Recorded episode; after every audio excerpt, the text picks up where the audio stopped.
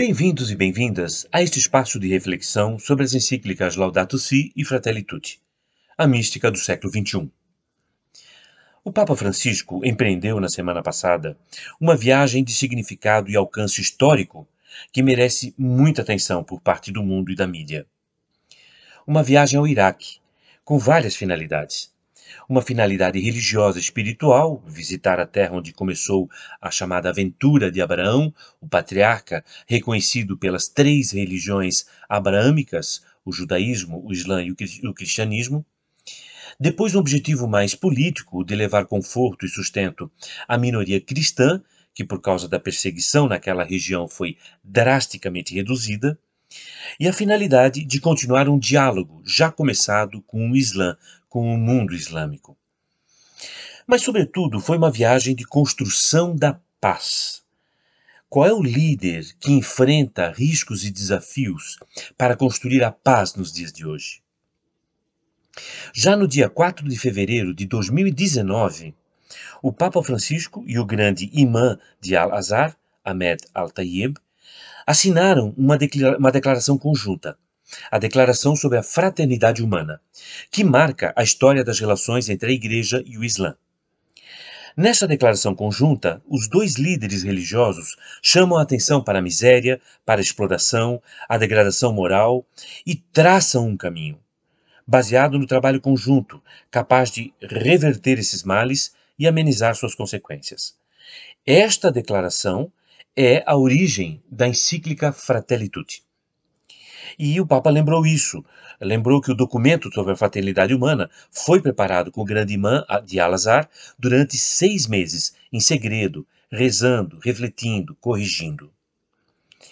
Francisco tem uma visão geopolítica da situação internacional que os políticos atuais parecem não querer ver mudanças climáticas, destruição da biodiversidade, migrações em massa, a consideração dos microconflitos endêmicos em muitas regiões do mundo, a cultura do ódio como consequência do populismo e do fundamentalismo religioso, tudo isto está no radar de Bergoglio e é traduzido em suas encíclicas, mas também nas suas ações concretas.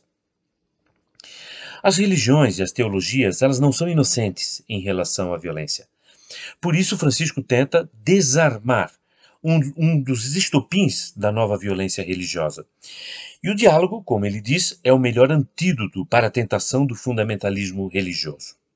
Em particular, o diálogo interreligioso, onde as situações são mais difíceis. Para evitar uma conflitualidade destrutiva, Francisco propõe às igrejas cristãs, é um pouco o que está fazendo a nossa campanha da fraternidade no Brasil, e propõe também aos expoentes das várias fés que entrem juntos com uma única família em uma arca. A proposta é essa, uma arca que possa sulcar os mares tempestuosos do mundo. Essa arca se chama Arca da Fraternidade Humana. Francisco está trabalhando na construção desta arca. Desde o início de seu pontificado, ele vem defendendo uma maior solidariedade e compaixão nos assuntos globais, desde o tratamento aos migrantes e refugiados até a estrutura da economia global. Essas preocupações elas estão enraizadas em sua leitura do Evangelho e na sua experiência pastoral na América Latina.